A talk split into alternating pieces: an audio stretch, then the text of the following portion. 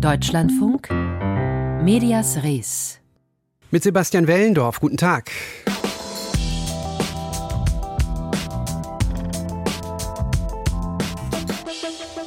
Jeden Tag wird pro-russische Meinung gemacht in Deutschland und zwar hunderttausendfach. Diese Meinungsmache geht aus von unzähligen Accounts im Netz, von Bots und Streams, aber auch von analogen Flyern, die mit Falschinformationen versuchen, hierzulande ein pro-putinsches und anti-ukrainisches Debattenklima zu schaffen.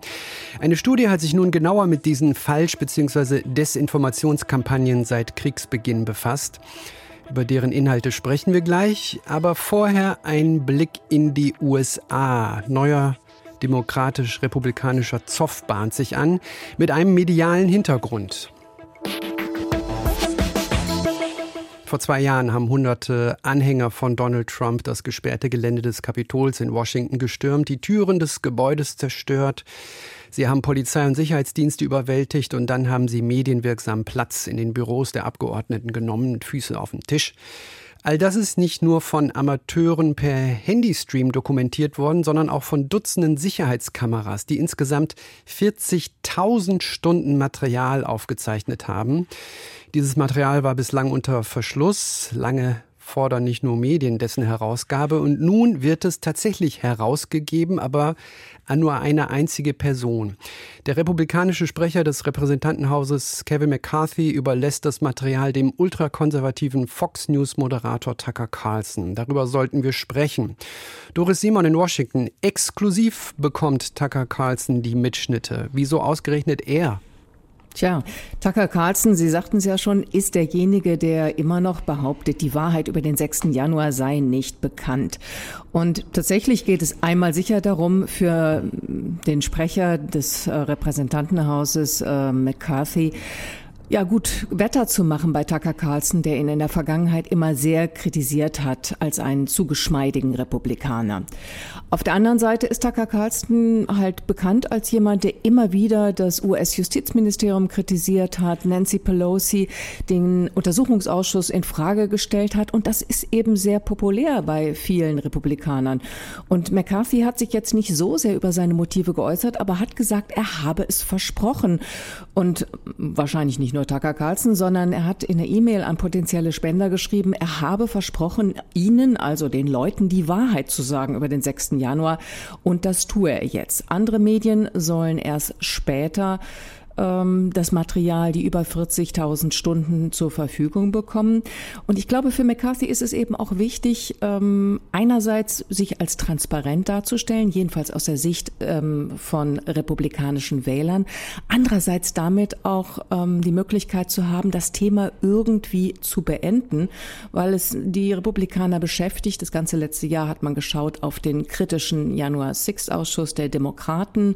Es gibt unheimlich viele Verschwörungstheorien und Legenden darum, die manche machen die äh, Verurteilten zu richtigen Märtyrern. Und wahrscheinlich ist da auch ein bisschen die Hoffnung hinter, dass damit äh, ein Schlussstrich gezogen wird, wenn jetzt das Material rauskommt. Ja, äh, fraglich, ob das der Fall sein wird. Dupiert sind nicht nur viele Medienvertreterinnen und Vertreter, sondern wahrscheinlich, das ist zumindest meine äh, Mutmaßung, auch viele Demokraten. Wie reagieren die? Naja, die sagen vor allem, es ist eines der größten Sicherheitsrisiken, jetzt das gesamte Material komplett rauszugeben, weil man natürlich da Fluchtwege erkennt, man weiß, wo die Sicherheitskameras ist und auch die Logistik. Und ein Abgeordneter sagte, er will keine Blaupause für einen neuen Anschlag. Und wie gesagt, ähm, mehrere Medienverbünde haben verlangt, dass äh, der Kongress das Material nicht nur exklusiv an einen äh, einzigen äh, Kanal herausgibt, sondern an alle und ähm, haben sich auch auf ein Urteil berufen, nachdem eben Regierungsstellen so etwas nicht selektiv tun dürfen.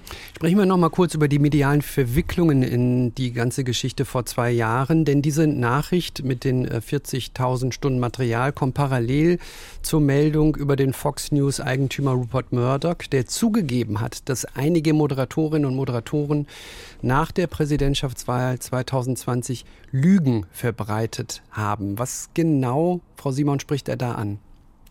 Ja, das ist im Zusammenhang mit einer Verleumdungsklage der Wahlcomputerfirma Dominion. Die hat Fox News und die dahinterstehende Organisation auf 1,6 Milliarden Dollar verklagt, weil ähm, Fox, so die Klage, mitgeholfen habe, eine Verschwörungstheorie, nämlich die von der verlorenen Präsidentschaftswahl 2020, mitzuverbreiten. Und unter Eid hat Konzernchef Murdoch ausgesagt, ja, Moderatoren von Fox News hätten diese Lügen gebilligt und weiterverbreitet, auch Namen genannt. Und Murdoch hat gesagt, er habe sich im Nachhinein gewünscht, Fox hätte diese frei erfundenen Behauptungen von Trumps Wahlsieg angeprangert. Er selber habe diesen Behauptungen Behauptungen immer sehr skeptisch gegenübergestanden. Sie sagen, er stand unter Eid, aber dennoch hätte er sich möglicherweise da auch äh, um diese Informationen ein bisschen drum herum schiffen können. Warum aus Ihrer Sicht fand er es offenbar sinnvoll, diese Lügen einzuräumen bei Fox News? Naja, es gibt interne E-Mails ähm, in den Unterlagen dieses Prozesses, der äh, im April beginnen soll, die zeigen, dass auch die betroffenen Moderatoren, Tucker Carlson, Sean Hannity, ähm, Laura Ingraham und viele mehr und die Führung von Fox News ganz genau wussten, dass Biden Wahlsieger war, dass sie das nicht geglaubt haben, was eben Trump und seine Anhänger verbreitet haben, sondern das teilweise für Blödsinn erklärt haben, aber dass sie aus finanziellen Gründen ähm, gesagt haben, wir machen lassen diese Moderatoren, die diese Lügen weiterverbreiten, einfach machen. Finanzielle Gründe warum? Nachdem Fox News am 8. November 2020 erklärt hatte, Joe Biden sei der Wahlsieger, haben massiv Zuschauer des rechten Kanals abgeschaltet. Die wollten einfach die Wahrheit nicht hören. Die sind dann zu ähm, rechteren, radikaleren Kanälen gegangen. Bei Fox sind die Zuschauerzahlen dramatisch eingebrochen und die Konzernspitze und Redaktionsspitze hat gesagt, wir müssen etwas tun. Und auch Moderatoren wie Sean Hannity und Tucker Carlson haben sich, wie man aus den internen E-Mails ersehen kann, haben sich ausgetauscht, dass das ja skandalös ist. Da würden ja Werte vernichtet. Das könne man doch nicht einfach zulassen, obwohl sie wussten, dass äh, eben alles falsch war, was sie da verbreiteten. 40.000 40 Stunden Material der Kapitolstürmung sind veröffentlicht worden oder freigegeben worden. Und wir haben auch über die lügengespickte Berichterstattung des Senders Fox News gesprochen. Diese Lügen sind jetzt von Rupert Murdoch eingeräumt worden. Doris Simon, Dankeschön.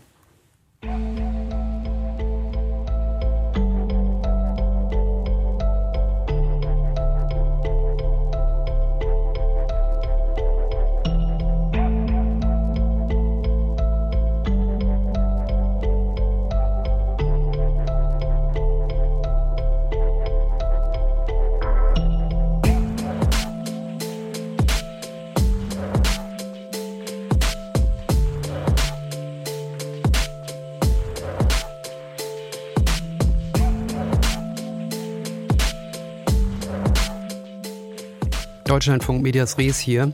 Im letzten Jahr gab es Wochen, da ist Ihr Name nahezu täglich und in fast jeder Medias Res Ausgabe gefallen. Aber dann wurde es insgesamt etwas ruhiger um Patricia Schlesinger, die ehemalige RBB-Intendantin fand sie sicher auch nicht so schlecht. Der allgemeine Fokus hat sich auf die Frage nach der RBB Zukunft verlagert unter der Interimsintendanz von Katrin Fernau, Stichwort Programmetat, Stichwort Gremienneuaufstellung. Aber nun rückt Frau Schlesinger doch wieder mehr in den Fokus der Berichterstattung durch ihre Ruhegeld Forderung in Höhe von 18.000 Euro monatlich. Und auch bei der heutigen Sitzung des RBB Rundfunkrates wird sie Thema sein.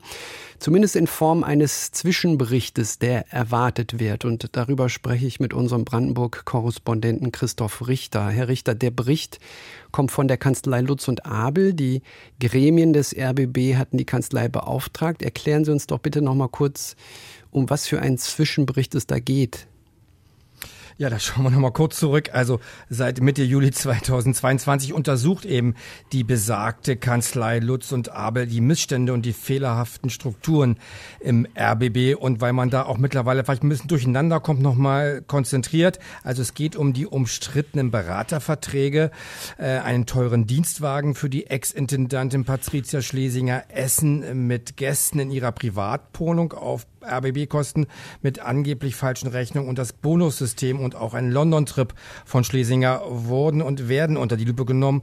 Erste Ergebnisse wurden im Oktober 2022 präsentiert und äh, nur kurz nochmal, die Reise nach London wurde damals dann pflichtwidrig abgerechnet. Dienstverträge waren fehlerhaft, durften so nicht abgeschlossen werden.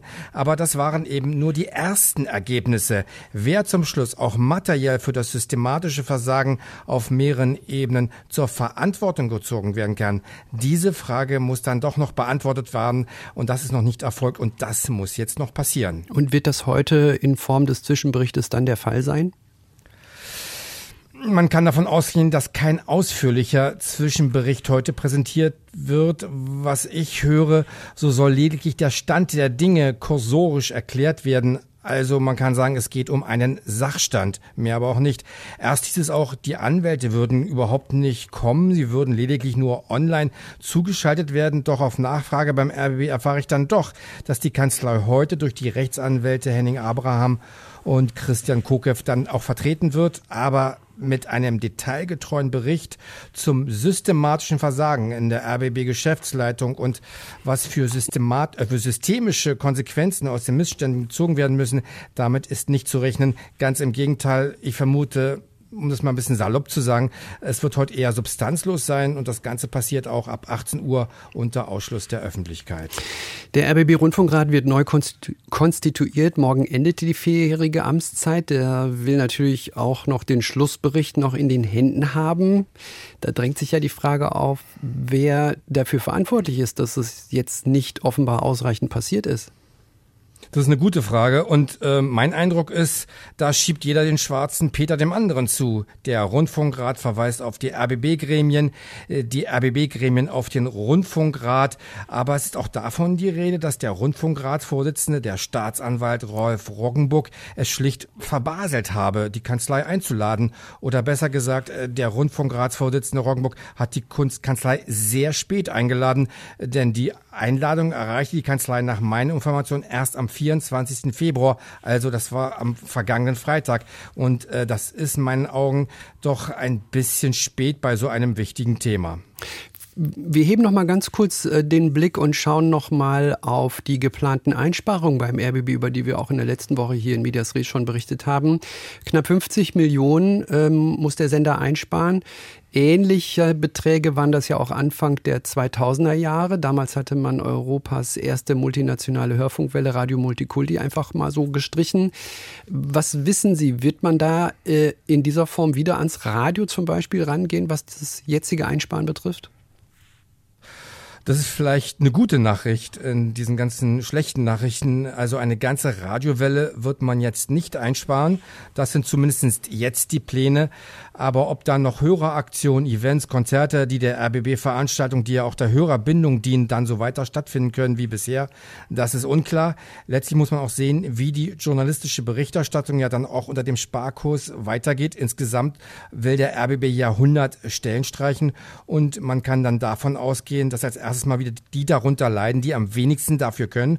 Und das sind die freien Mitarbeiterinnen und Mitarbeiter. Man will aber gleichzeitig die regionale Berichterstattung, insbesondere im Westen Brandenburg, stärken. Wie das dann funktionieren soll bei gleichzeitigem Sparen, das erschließt sich mir nicht so ganz. Das Fernsehen wird sich auf die Zeit zwischen 18 und 22 Uhr konzentrieren. Danach soll kein Testbild oder die Führerstandsfahrten der Berliner S-Bahn kommen, wie man es so früher kannte, sondern man will sich aus dem eigenen Archiv bedienen, heißt es, kann sich aber auch eine Kooperation mit dem MDR vorstellen und es soll Einsparungen an fiktionalen Produktionen geben. Die Federführung des ARD-Studios Warschau wird man nicht planmäßig übernehmen, sondern das bleibt, wie es heißt, beim WDR. Das ist der Stand der Dinge und was der RBB Rundfunkrat bespricht, darüber werden wir mit Sicherheit auch noch informieren. Wie gehört, findet die Sitzung erst nach dieser Sendung statt. Christoph Richter ist unser Brandenburg-Korrespondent, mit ihm habe ich gesprochen. Dankeschön.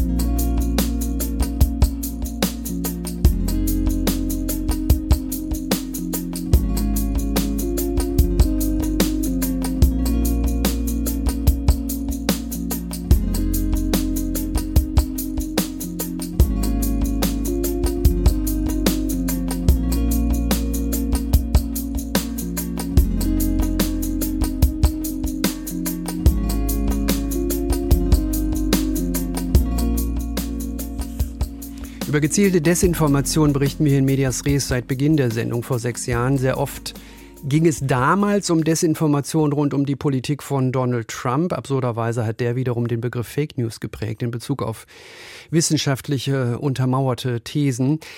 Aber auch schon zu Trumps Zeiten ließen sich die Ursprünge von Desinformationskampagnen sehr oft bis nach Russland zurückverfolgen. Und seit dem russischen Angriffskrieg auf die Ukraine haben sich diese Kampagnen natürlich massiv verstärkt. Inwiefern diese Desinformationsflut auch hier in Deutschland immer mehr Bereiche infiltriert, damit befasst sich eine Untersuchung der Organisation Center für Monitoring, Analyse und Strategie. Ich habe vor der Sendung mit deren Geschäftsführerin Pia Lamberti gesprochen und sie erstmal gebeten, herauszuarbeiten, welche Bereiche denn insbesondere betroffen sind von Falschinformationen und in welcher Form diese Informationen uns hier in Deutschland erreichen. Mm, also ich würde sagen, das ist eben so ein Konglomerat aus ganz vielen verschiedenen Plattformen und Akteuren. Also beispielsweise auf Telegram gibt es ein großes Netzwerk von verschwörungsideologischen Akteuren, aber auch pro-russischen Desinformationsakteuren, die eben falsche Inhalte verbreiten. Was die Menschen dort lesen, tragen sie dann über WhatsApp oder eben Gespräche am Gartenzaun weiter. Natürlich gibt es auch viel Falsch- und Desinformation auf Facebook. Da wurde ja letztes Jahr auch ein größeres Netzwerk, eine größere Kampagne bekannt, die sogenannten Netflix-Frauen, die dann eben massenweise Links zu gefälschten Nachrichtenseiten über Kommentare verbreitet haben, die dann so aussehen wie eben, ja weiß nicht, der Spiegel, T-Online, solche Dinge. Wir haben YouTube, also letztendlich überall da, wo Menschen sind, wird auch versucht, Menschen zu beeinflussen. Ja, weil Sie von Menschen sprechen, Sie sind Psychologin, möglicherweise haben Sie da auch einen etwas anderen äh, Ansatz. Wo verlassen diese Falschbehauptungen dann den digitalen Raum? Wo wird da ein Gespräch unter Menschen draus? Also letztendlich ist ja diese Unterteilung in Online, Offline gar nicht mehr so richtig gut praktikabel. Also wir reden miteinander und gucken dann parallel vielleicht nochmal aufs Handy ähm, und das, was wir dann gerade gesehen haben, berichten wir entweder verbal oder verbreiten es. Dementsprechend ist das tatsächlich eine Mischung. Ähm, es gibt auch Analogakteure, die versuchen, Falschinformationen zu verbreiten. Es gab beispielsweise in der Pandemie groß angelegte Flyer-Kampagnen, dass Leute dann in ihren Briefkästen Zettel hatten voller Desinformation über die Impfungen und Verschwörungserzählungen. Es kann die Kneipe sein, es kann aber auch die Schule sein, der Arbeitgeber. Also das ist tatsächlich jetzt nicht so eng zu führen. Ich will jetzt nicht den Eindruck erwecken, alles ist falsch und man muss sich total beängstigen. Also natürlich ist das so nicht. Aber wir sollten das jetzt nicht nur aufs Internet fokussieren und reduzieren, wenn auch viele dieser Propagandakampagnen das Internet natürlich gezielt für sich nutzen und auch die Reichweite, die man dadurch eben schnell erreichen kann. Sprechen wir konkret über das Research Paper Ein Jahr russischer Angriffskrieg, die Rolle von Desinformation in Deutschland, was Sie rausgebracht haben. Geht es da immer darum, den russischen Angriffskrieg zu rechtfertigen und die Ukraine als eigentliche Bedrohung darzustellen? Oder was sind da primär die Inhalte? Ich würde sagen, russische Propaganda- und Desinformationskampagnen, die haben zwei große Ziele. Zum einen geht es eben darum, die Demokratien, liberale Demokratien zu destabilisieren, das Vertrauen zu untergraben und dann natürlich auch die Solidarität mit der Ukraine zu schmälern, hier eine Täter-Opfer-Umkehr stattfinden zu lassen. Also dass die Ukraine zum Aggressor wird, dass dann eben der Angriffskrieg legitimiert wird. Das sind so Dinge, die wir sehen. Es gab auch Kampagnen, die eben suggeriert haben, dass angeblich beispielsweise ein junger Russe ermordet worden wäre von ukrainischen Geflüchteten. Es kommt immer wieder vor, dass ukrainische Geflüchtete als aggressiv dargestellt werden, dass sie angeblich ein Haus niedergebrannt hätten. Also solche Dinge, um die Stimmung hier auch nochmal anzuheizen. Das sind die Inhalte, aber was äh, würden Sie sagen, inwiefern sich die Desinformationskampagnen seit Kriegsbeginn, also seit Februar 2022, äh, verändert haben? Also ich würde schon sagen, zum einen sind es mehr geworden, weil es eben auch ein ja, Mittel ist, was im Krieg nochmal begleitend genutzt wird. Und ich würde auch sagen, wir haben so eine Form von Fragmentierung von Desinformation. In Deutschland spielte ja RT.de oder viele kennen es als Russia Today noch eine relativ große Rolle, sei es bei den Pegida-Protesten, aber auch in der Pandemie. Und in der ersten Kriegswoche, dann kam es zu einer Sanktionierung durch die EU, weswegen es nicht mehr so leicht auffindbar ist oder nur noch über Umwege. Und dann hat man jetzt verschiedenste Akteure, die eben solche Inhalte verbreiten. Das können russische Botschaften sein, beispielsweise, oder Desinformationsinfluencer. Es gibt sogenannte Alternativmedien, die sich eben gebildet haben aus ehemaligen Mitarbeitern von RT.de. Und dann spielen natürlich auch beispielsweise Politiker der AfD eine Rolle, die diese Inhalte auch nochmal verbreiten können oder eben andere Personen, die eben entweder pro-russisch sind oder vielleicht auch ja anti-amerikanische Haltung verbreiten. Da kommt tatsächlich einiges zusammen. So, jetzt stehen wir natürlich vor der Frage, sowohl aus politischer als auch aus medialer Sicht, wie man dieser ganzen Bedrohung begegnen kann. Vielleicht fangen wir mal an zu überlegen, auf welcher Ebene Sie in diesem Fall das Problem sehen. Ist es eher die technische Bekämpfung oder sehen Sie das Problem eher beim politischen Willen, Verantwortung zu übernehmen, etwa im rechtlichen Bereich? Ich würde mir tatsächlich wünschen, dass man die verschiedenen Perspektiven mit denkt. Also es geht da manchmal um rechtliche Fragestellungen. Ne? Also zum Beispiel als äh, RT.de sanktioniert wurde, es geht ganz oft auch um technologische Fragen. Wie kann man Algorithmen transparenter gestalten? Wie geht man mit der Löschung von Falsch- und Desinformationen um? Welche Handhabe haben Menschen, die eben auch vielleicht ins Visier solcher Propaganda geraten und attackiert und beleidigt werden. Aber es ist aus meiner Sicht auch eine Frage unserer Demokratie, weil sich eben russische Propaganda auch nicht überall gleich verfängt. Menschen, die die AfD wählen, glauben stärker daran. Es gibt Ost-West-Unterschiede beispielsweise. Und dementsprechend braucht es eben Ansätze auf den verschiedenen Ebenen. Und da geht es um Bildung, aber natürlich nicht nur bei jungen Menschen, sondern alle Altersklassen. Da geht es aber eben, wie gesagt, auch um rechtlich-technologische Fragestellungen und eben insgesamt, wie können wir eine Demokratie stärken, dass sie insgesamt weniger anfällig ist für Propagandaversuche. Pierre Lamberti vom Center für Monitoring, Analyse und Strategie. Anlass für unser Gespräch war das vom Center herausgebrachte Research Paper namens Ein Jahr russischer Angriffskrieg. Heute Mittag kam die Mitteilung von Matthias Döpfner, seines Zeichens Vorstandsvorsitzender des Axel Springer Konzerns, die Mitteilung, dass es, ich zitiere aus dem Schreiben an seine Mitarbeiterinnen und Mitarbeiter, dass es deutliche Reduzierungen von Arbeitsplätzen geben werde. Und zwar bei den Zeitungen Bild und Welt. Konkret geht es um die Bereiche Produktion, Layout, Korrektur und Administration. Um auch künftig wirtschaftlich erfolgreich zu bleiben, schreibt Döpfner, muss sich das Ergebnis im deutschen Mediengeschäft in den nächsten drei Jahren um rund 100 Millionen Euro verbessern. Durch Umsatzsteigerungen, aber auch durch Kostenreduzierungen. Zitat Ende. Bei Reportern, Autoren und Fachredakteuren wolle man hingegen nicht abbauen und betriebsbedingte Kündigungen sollen auch vermieden werden. Naja, schauen wir mal. Hier gleich erstmal die nicht betriebs-, sondern uhrzeitbedingte Übergabe an die Kolleginnen und Kollegen vom Büchermarkt. Darin das Lyrikgespräch zwischen den Schriftstellern Nico Bleutke und Volker Silaff. Medias Res morgen dann wieder um 15.35 Uhr. Sebastian Wellendorf ist mein Name. Machen Sie es gut.